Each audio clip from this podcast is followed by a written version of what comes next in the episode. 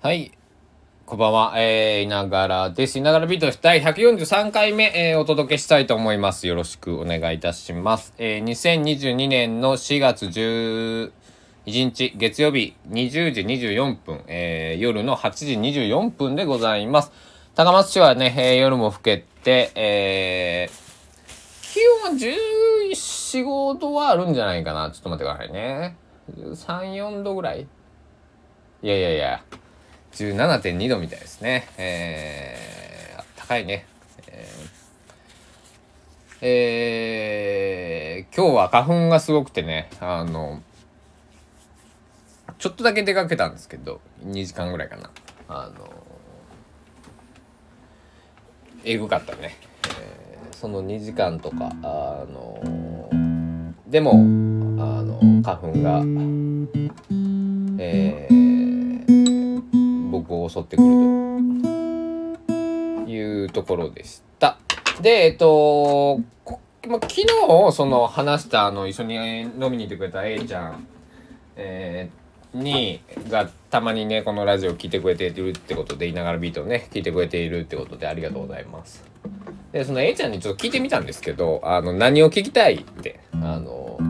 だから僕からしたら A ちゃんはあのこの、えー、5点、まあ、56人がね毎回聞いてくださっているラジオの貴重なリスナーさんなわけですよ。で、そして、えっと、貴重なこの、その意見が、リスナーの生の声がね、聞こえ、聞ける、えっと、重要な機会を逃すまいと、僕は聞いたんですけど、まあ、特になさそうで。まあ、その A ちゃんと会うの3回目とかだったんですけどね。あので、何を話そうかと思ったら、お、もうこれしかないぞと。俺の親友パンツゴンザレス哲郎について今日は、えーパンツゴンザレス解剖白書と、えーいうことで、えー何分かかるかわからんけどちょっと話してみたいと思います。で、えーまあ、まず僕とパンツの出会いなんですけど、2010年の、えー何月だったっけな、秋口だったですね。えー高知市は B ステーションというライブハウスがありまして、えー小松の親父って今はちょっと亡くなってしまったんですけど、えーライブを主催してくれていたね、えー高知県室戸市を愛する、えー、50ごめんなさい2歳で亡くなったのかな？2018年の8月24日、えー朝11時29分に息を引き取られたんですけども、えーだから、えー68年生まれかな？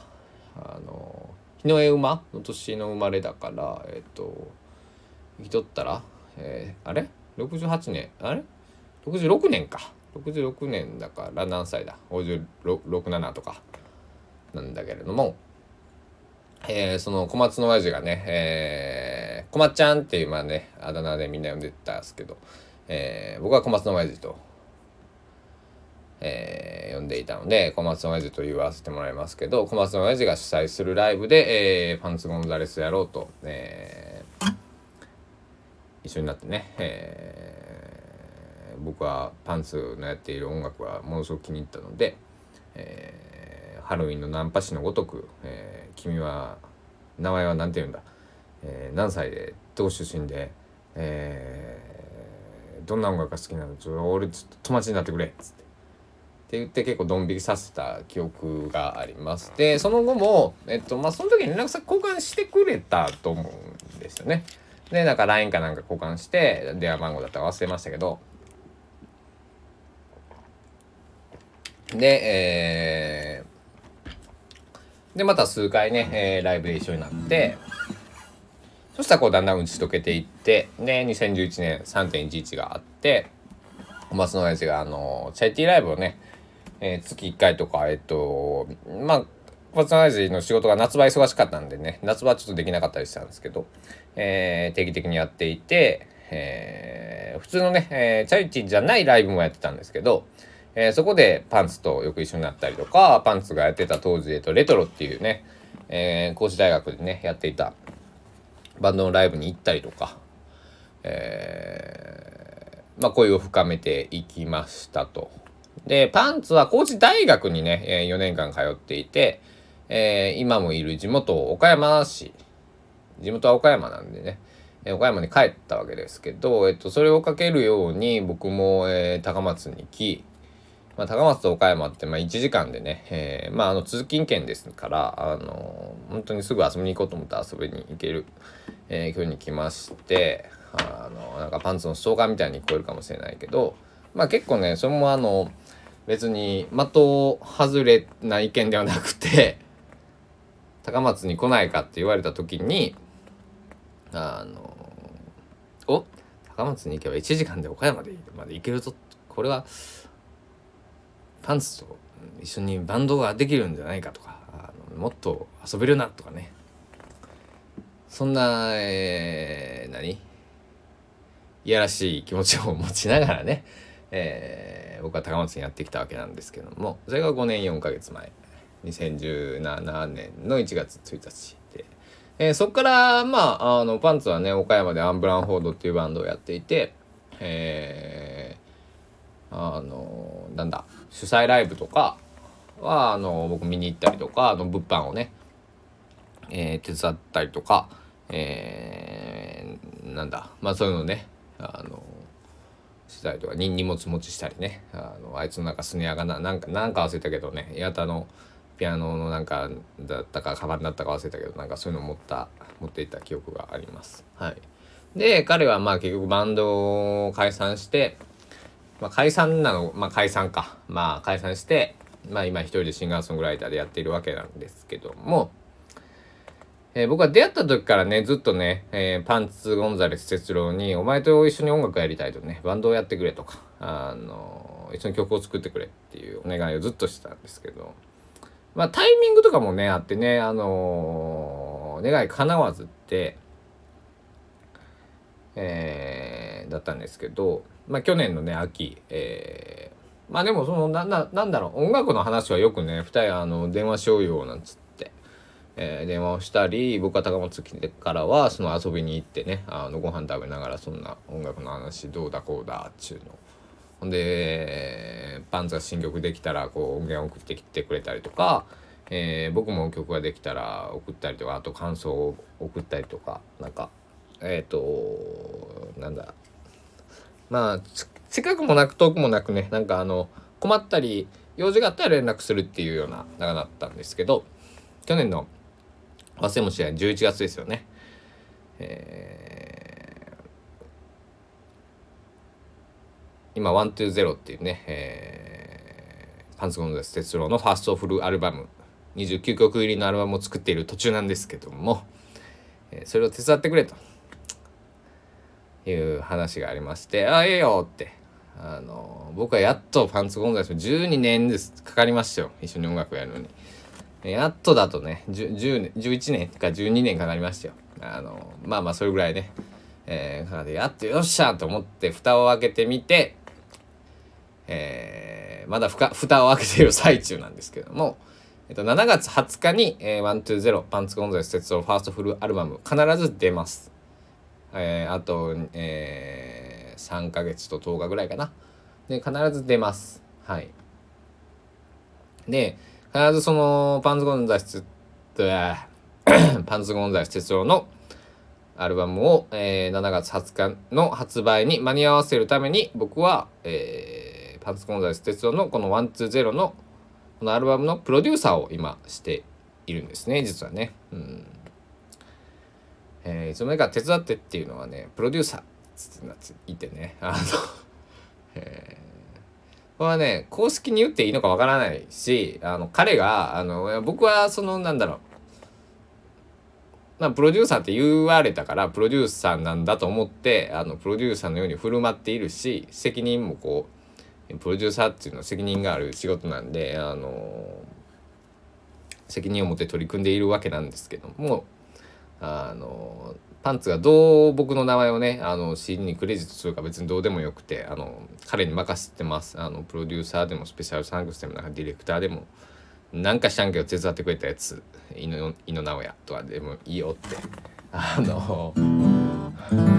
言ってるんですけどね。まああのであのまあアルバムがね発売すればねあのいろいろこうこんなことあったんだよあんなことあったんだよとかねあの言えることもあればえー、言えないこともいっぱいあるんですけどあのねなんだろう、えー、彼と今アルバムを作っていて作っていてって言っても作詞作曲はあいつがやるんであの僕は何だろうあの一番最初に聞く役目音源を聞いて「なお前こここれはこうだろう」とかね。あのこれちょっと分かりにくいぞとかね。あのそういうちゃちゃを入れる役なんですよね。要するに。だからあのえー、料理教室の先生みたいなね。あのいやもうちょっと塩コショウとかもうちょっと火加減ちょっとあの弱めたらいいよみたいなそういう役目なんです。だからあのなんだろう。あ、でもプロデューサーそういうもんなのかな、まあ、僕プロデューサーってことやったことがないしその音楽プロデューサーって何ぞやっていうのはよくわかんないんで。あのでも彼がねアーティストはお前がプロデューサーだって言うからじゃあプロデューサーなんだなっていう、えー、認識をしているだけなのであのはい。もう何でもいいんですけどあの癒すと音楽ができればね僕はその。その上ない喜びを、えー、感じておりますので、えー、何でもいいんですけど本当に、うん、あのなんか文句だけ言ってきたやつ井野直哉とかね 言われてもいいんだけど。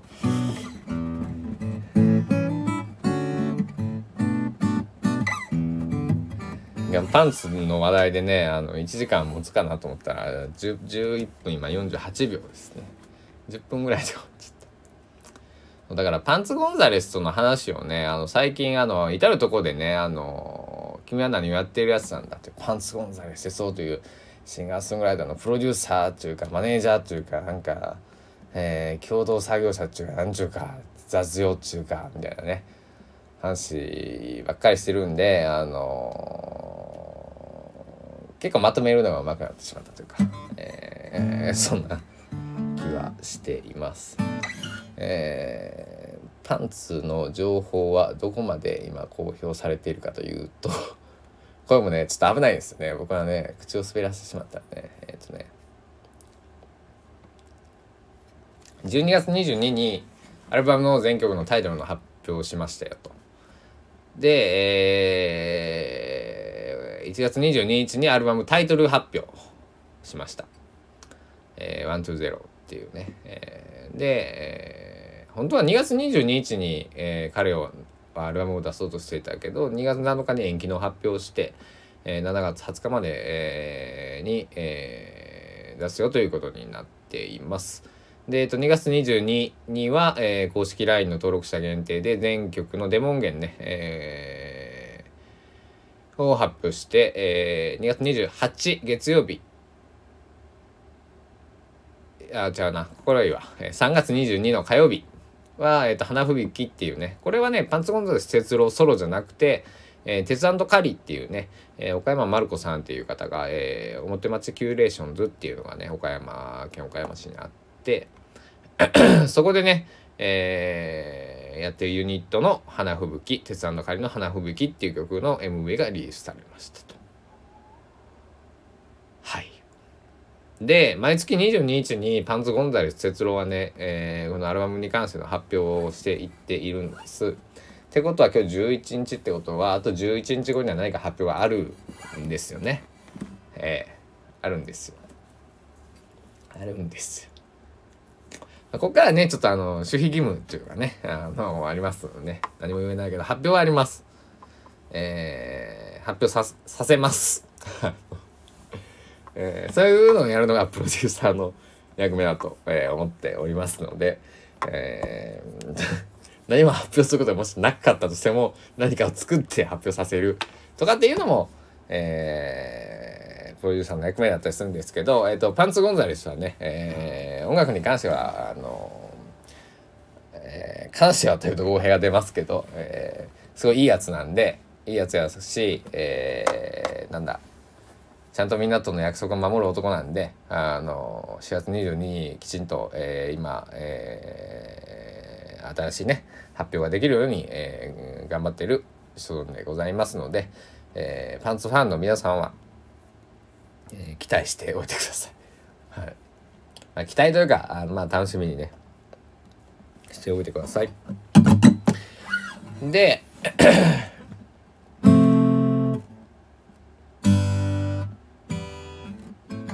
ね、えー、29曲出るんですね、このアルバムはね。で、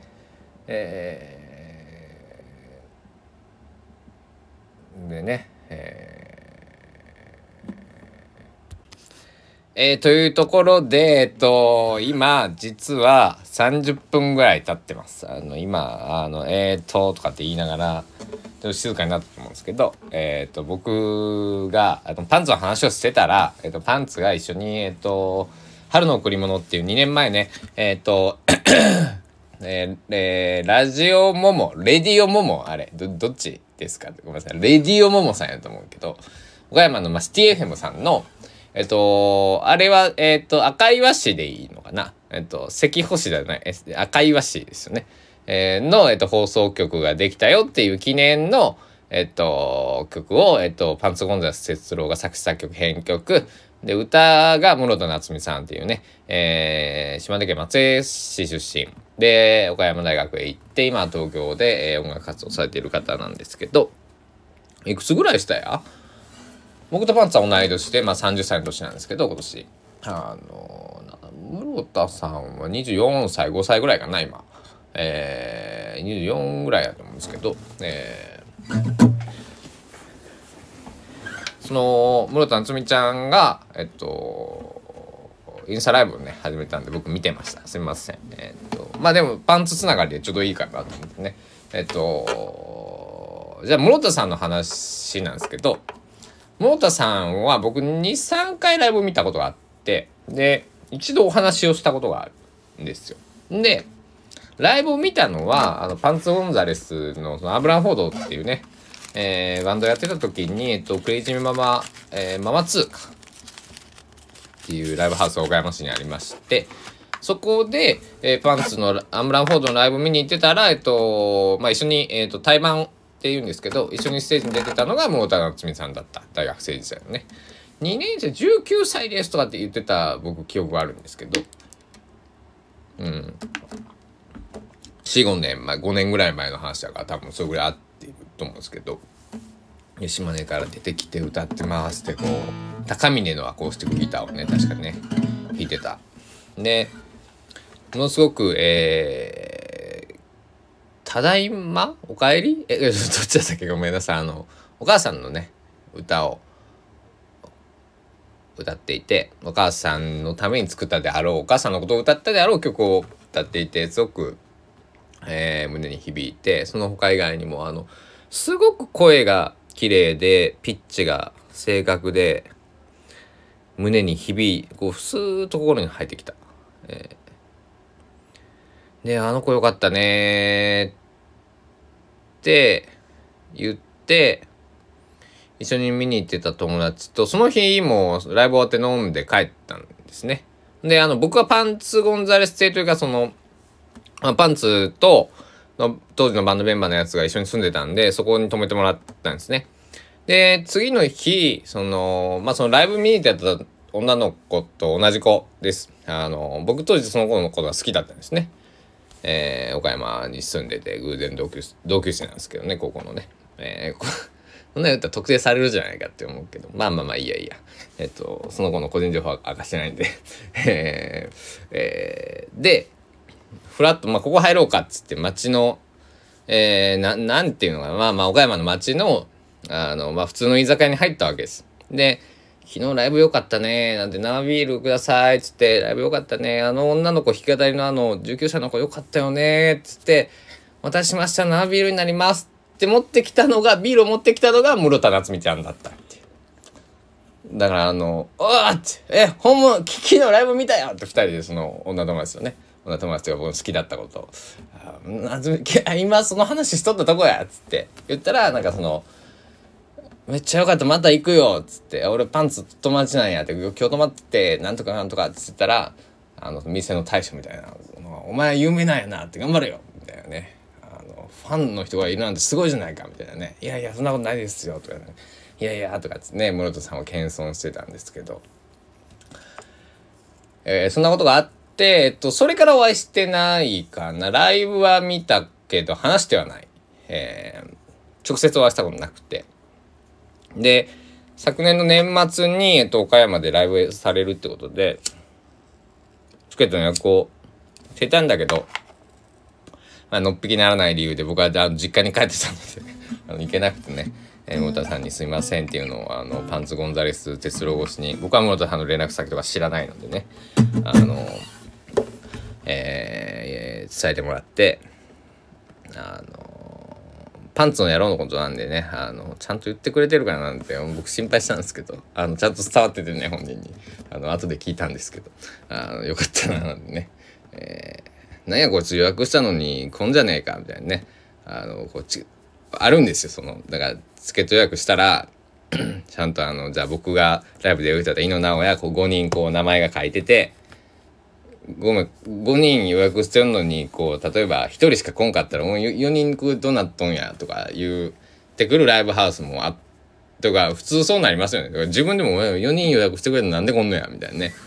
あのー、なんだろう連絡ほらなんか仕事が遅くなるかもしれんが間に合わんかもとかってね言ってくれてる方は全然いいんですけどとか僕の今回みたいにちょっとのっぴきならない理由で行けなくなったっていうのを事前にね、えー、連絡してくれてたら別に「ああこの子来れなくなったんで」とかね。っていうのはあるんだけれども。えー、そんな感じで、えー、室戸藩のねライブを数年ぶりに見たかったんだけれども、ね、見れなくて悔しい思いをした年末でした。えー、仕事の休みを取ってたんですけどね、はあ、あのだからあのパンツと一緒に見に行ってパンツと一緒にあの終わった後飲みに行って、えーまあ、僕は岡山のホテルでも撮って、えー、泊まって帰ってこようぐらいのねあの小旅行みたいなね。小旅行っつってもだって1時間通勤みんな岡山高松接してるんであのー、なんだろう、まあ、コロナ的な意味でもまあそんなに別に大した距離じゃないだろうちょっとまあ大丈夫だろうということでねあのやってたんですけど、まあ、それどころじゃあのコロナじゃない理由で僕は行けなかったんですけど、えー、すごく悔しくて、えー、で彼女があのさっき、えー、インスタライブで言ってましたけど4月22って言ってたかな。なんか大阪でねライブをするってことらしい。んで、えー、ちょっと大阪に今僕も行けないんですけどあの魂だけは飛ばしておいておこうと思っております。えー、あとは、えー、パンツゴンザレスにまつわる、えー、話は置いといて、今日本が届きました。また犬は本を買ったのかと思われると思うんですけど、あの、このラジオでも何回も触れた、えー、尾崎豊さんの誰かのクラクションっていうね、えー、本をなくしたと。誰かのクラクションじゃなくてもいいよ。俺の犬のクラクションだっつって、本をなくしたこう痛みは。ね話を何度かしたんですけれども。結局探しても出てこないんでもう僕はこれ捨ててしまったもしくはなくしてしまったとか落としてしまったともう決めつけました100%で、えー、某オークションでえー、500円で売っていると。しかもそれがね僕にこの縁がある岡山県から出品をされていると。これしかねえだろってことで、ね、買いました。えー、僕が持ってた誰かのクラクション帯がついてなかったんですけどこれはなんと帯がついているっていう。1986年の第9版版ってことで、えー、86年の10月25日に出たバージョンだから、えー、何年前だ？えー、っと30年えー、っとえー、ちょっと待って計算はできる30 30 35年前？6年前？とかのやつですね。当時の定価1000円。当時消費税ないはずだから、86年だから、1000円ぴったりで売れた。が、えー、500円と送料が220円だったかな。だから720円で、えー、手に入れることができました。えー、出品してくれた方、本当にありがとう。すごく綺麗な状態でね、僕が前持ってたものより下手したら綺麗かな。僕前持ってたやつも綺麗に綺麗なものを買って、えー、綺麗に綺麗にというかまあそこそこ読んでたんでねあのなんだそういうなんだろうあの読んだ感はあったんですけどこれすごい綺麗。うん。でなんかこう匂いとかもあんましないしあの結構ななんか本とかこうカビ臭かったりするものとかたまにあるじゃないですかね。あの古本っていうかこういうものを買うと。とても綺麗に管理をされていて多分ねタバコとかも吸わない人でこう日にもねあんま当たってないできちんと管理をされてたんだろうね、えーカビが生えてたりとかそういうのもないし。シミもほぼほぼなし。すごいね。誰かのクラクション。サンバディビープスアクラクション豊か尾崎いややっと読めるよっていう今晩ね。えーお酒でも飲みながらと思ったんですけどもうあのこの何日か飲み過ぎたんであのクラフトボスのレモンティーを買ってきまして僕レモンティーが大好きですこれを当てに、えーまあ、今ラジオもね、撮ってるんですけど、まあ、今日瓶ビールと缶ビール1本ずつ飲んだんでねもういいかなって。家家に今お酒がないんです珍しく、うん、だから家で家飲むのはなんかウイスキーが良くてね明日明日雨なのかな？明日晴れか。あまあ明日ウイスキーを、えー仕入れに行こうかな。はい。と思っております。でもしいながらの家、えー、井野の家にね、えー遊びに来ることがある人いたらえー角瓶の、えーサントリーのね角のねえウイスキーをね、えー差し入れしてくれると非常に嬉しいです。はい。あの僕はもう角あの父親がね昔角を飲んでてねあのなんだろう僕子供ながらにいい匂いがするなこれこのお酒はなんてねあの思っていてあの結構匂いがねあのウイスキーってまああの強いしあの特に角なんかに強いと思うんですけどあのやっぱねこうまあウイスキーあのそあのハイボールで飲まないんです僕。水割り。であの冬はあの冷たくなるんで氷も入れない。で、えーまああったかくなってくると氷入れてちょっとこう冷たくしてあまあ氷もねあのなんだろうそんなに冷たくしなくてそのぬるくないってななんていうのかな。あのちょっと冷たいみたいなあのいい塩梅ってことですよ。自分のそのあの僕あんまり冷たい冷たすぎて体を冷やすのが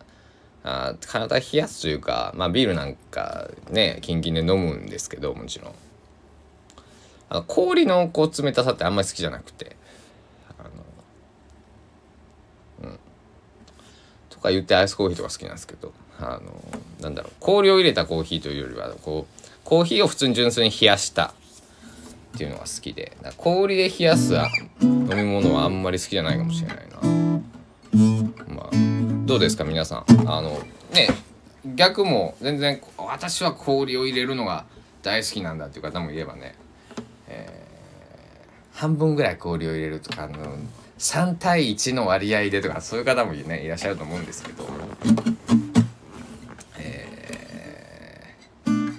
まあそんなことをね、えー言っておりますけどもで室戸さんがさっきあのまあ歌を歌ってたんですけど今日は自分の曲歌ってなかったな。あの竹内まりやさんとかあの松田聖子さんとかえっ、とあれだよゆいちゃんとかね歌ってて、えー懐かしい痛みだわ。ずっと前に忘れていた。トゥトゥトゥルトゥトゥトゥトゥトゥトゥトゥトゥトゥだけ後戻りしたのこんなんやったっけトゥルルトゥトゥトゥルルトゥトゥトゥトゥトゥトゥトゥトゥトゥトゥトゥ過ぎ去った。いつよりも今は。これどうや甘い記憶。Sweet memory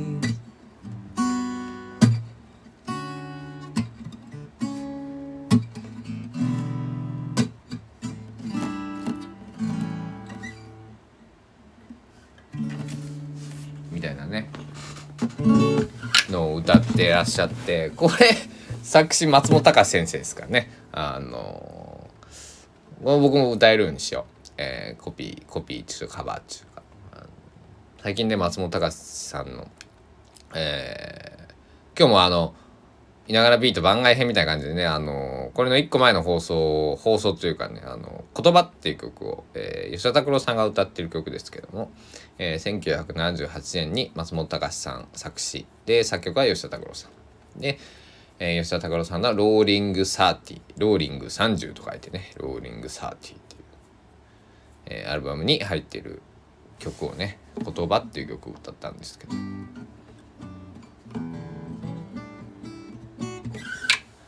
あのいい曲なんであの僕の言葉を聞いてほしいけど言葉を歌ったこのこの前のラジオを聞いてほしいけど本物吉田拓郎さんが歌った言葉やっぱり本物がいいんですよ。あの僕たちも人の歌を歌うことってありますけどやっぱりそれは吉田拓郎さんにかなわないですからね。あのあの僕の、まあ、師匠と思って勝手に師匠って呼んでいる山口博さんなんかいうのはもうあのうん。そういうふうにあの何、まあ、あのな、な、山口さん言ってたんじゃないな。違うな。違うわ。誰か、誰か言ってたんですけど、まあ、オリジナルが超えれないってよく言うじゃないですか。で、特に、あのなんだろう、僕思うんですけど、最近ね、あの松田聖子さんとか、その、吉田拓郎さんとか、まだバリバリ活躍されてるわけですよ。例えば、じゃあ、これがね、その、お亡くなりになられた、えっと、だから僕が尾崎豊を歌うのだったら、まだ、いいと思うんですよ。なぜかというと歌い継がなくちゃいけないからね。継がなくちゃいけない継ぎたい曲だから。だから尾崎豊さんの「マイラブとかあんま歌わなきゃシェリー」とかね「僕は僕であるために」とか僕好きあの歌うんですけどよくね。えー、とか、えー、例えばもう活動してない方えー、ご存命だけど、例えばこうもう歌をやめちゃったとか、えっ、ー、と、例えばちょっと名前出す、ちょっとこう、あれですけど、つんくさんとかね、あの、喉、声帯をもう切除されたの、バイバイありがとうさようならっていう本人のもう歌聞こえ、聞けないわけじゃないですか。童話書いても。あの、今、今2022年にはね。だからそういう方の歌は僕どんどん歌っていこうと思ってるんですけどあのカバーさせてもらいたいなと思ってるんですけどあのなんだろうね。生きてる歌える人の歌はあんまりあんまりまああの歌うよ。歌うけどなんだ。あのこういうラジオとかでは歌うけ歌うと思うんですけどあのステージではねあの歌わないようにしようかななんてね、えー、なんとなく、えー、思っています。これもねえー、強強の、えー、僕の気持ちなんでね、あのー、えー、全然普通に、あのライブ活動をまた始めたら歌ってるかもしれないんで、人の気持ちは変わりますんでね、皆さん、あのそこはご了承いただきたいと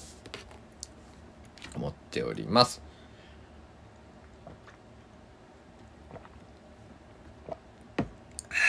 水道水が美味しい。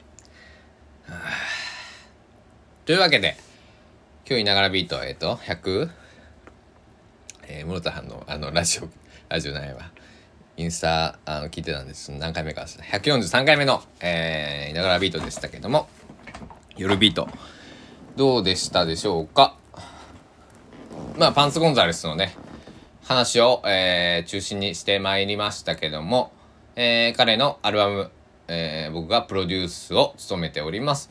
120、7月20日に発表します。はい。えー、っと、えー、ね、そこら辺の段取りを今からとか、もう、もうそれはね、あの、僕はしなくても、あの、もうやってるというか、あの、いつもね、彼はね、あの、やってるんで、大丈夫だ、大丈夫なんですけど、あの、7月さすがに出ますんでね、え皆さん7月20日あと3ヶ月と10日、えー、ほど楽しみにあと100日ぐらいですけどもあのしておいていただきたいなと思っておりますでまだまだ発表できないことを実はいろいろあるんですそのことに関してで、えー、それがこれから、えー、3ヶ月の間で明らかにされていきますんで、まあ僕のこのいながらビートでも、えー、触れていこうかなと思ってます、これから。で、あと、パンツゴンザレス哲郎の、えっと、ツイッターと、えっと、公式 LINE アカウントがあります。えー、ツイッター、パンツゴンザレス哲郎のね、えー、ツイッターから、えー、のプロフィール欄のリ,、えー、リンリンクツリーから飛べますんで、えー、LINE 登録していただいて、最新情報をね、掴んでいただけたらと思います。えー、で、一つ 言っとくと、あいつはあんまり、あの、情報を自分から出さないんで、なんなら、あの、僕に聞いてきてくださったらね、あの、今、あの、もうちょっとしたら情報出るから待ってて、とかね。あの、えー、勝手にもう、あの、俺がツイッターつばいてやろうかなってね、思ってるんですけど。えー、そしたら友情にひびが割れてもあの 大変なことになるかもしれないですけど、まあ、それはそれでね、えーとまあ、それは僕とパンツの2人の間柄の話なんでね、えー、皆さんには別に全然関係ないことですから、えー、それはそれで別にね全然あのそうなったそうなったらしょうがないですけどまああのそこら辺もえー、なんだろうねもう実力行使じゃないけどあの勝手にやってやろうかなって。あの俺のツイートをあいつにリツイートさせてやろうかなって、えー、思ってるんですけど。普通は逆だよね。あのパンツゴンザレスがやったのは俺が僕がねあのリツイートしてこうこうこうだからよろしくみたいなねいうのがまああの普通だと思うんですけど。あの俺がパンツは今こうだっつって。お前楽しみにしとけっつっていうのを楽しみにしといてくださいっていうファンに向けてをなんかァンの皆様は僕がプロデュースしてるの知る知らないので今多分この、えー、公共地かパブリックな場所で言ったの初めてなんで、えー、まあ この国にしか聞いてないからまあちょっといいかななんてね、えー、とりあえず言ってえっとなんならちょっとあのツイッターで発表しちゃおうかな。このあのラジオアップロードしたらちょっとパンツに電話してもう言うぞっつってそうカマをかけてみたいと思っております。カマをかけるとあのあの消しかけたいと思っております。ではではえー、そんな4月11日。皆さんにとっても僕にとっても、えー、たった1日24時間きりの、2022年4月11日あと、2時間半ほどで終わりますけども、えー、皆さん、えー、健やかなる一日をまた一日というかね、えー、今日寝るまでをお過ごしください。では、ご清聴ありがとうございました。ながらビート143回目です。ありがとう。本当にありがとう。お時間です。さよなら。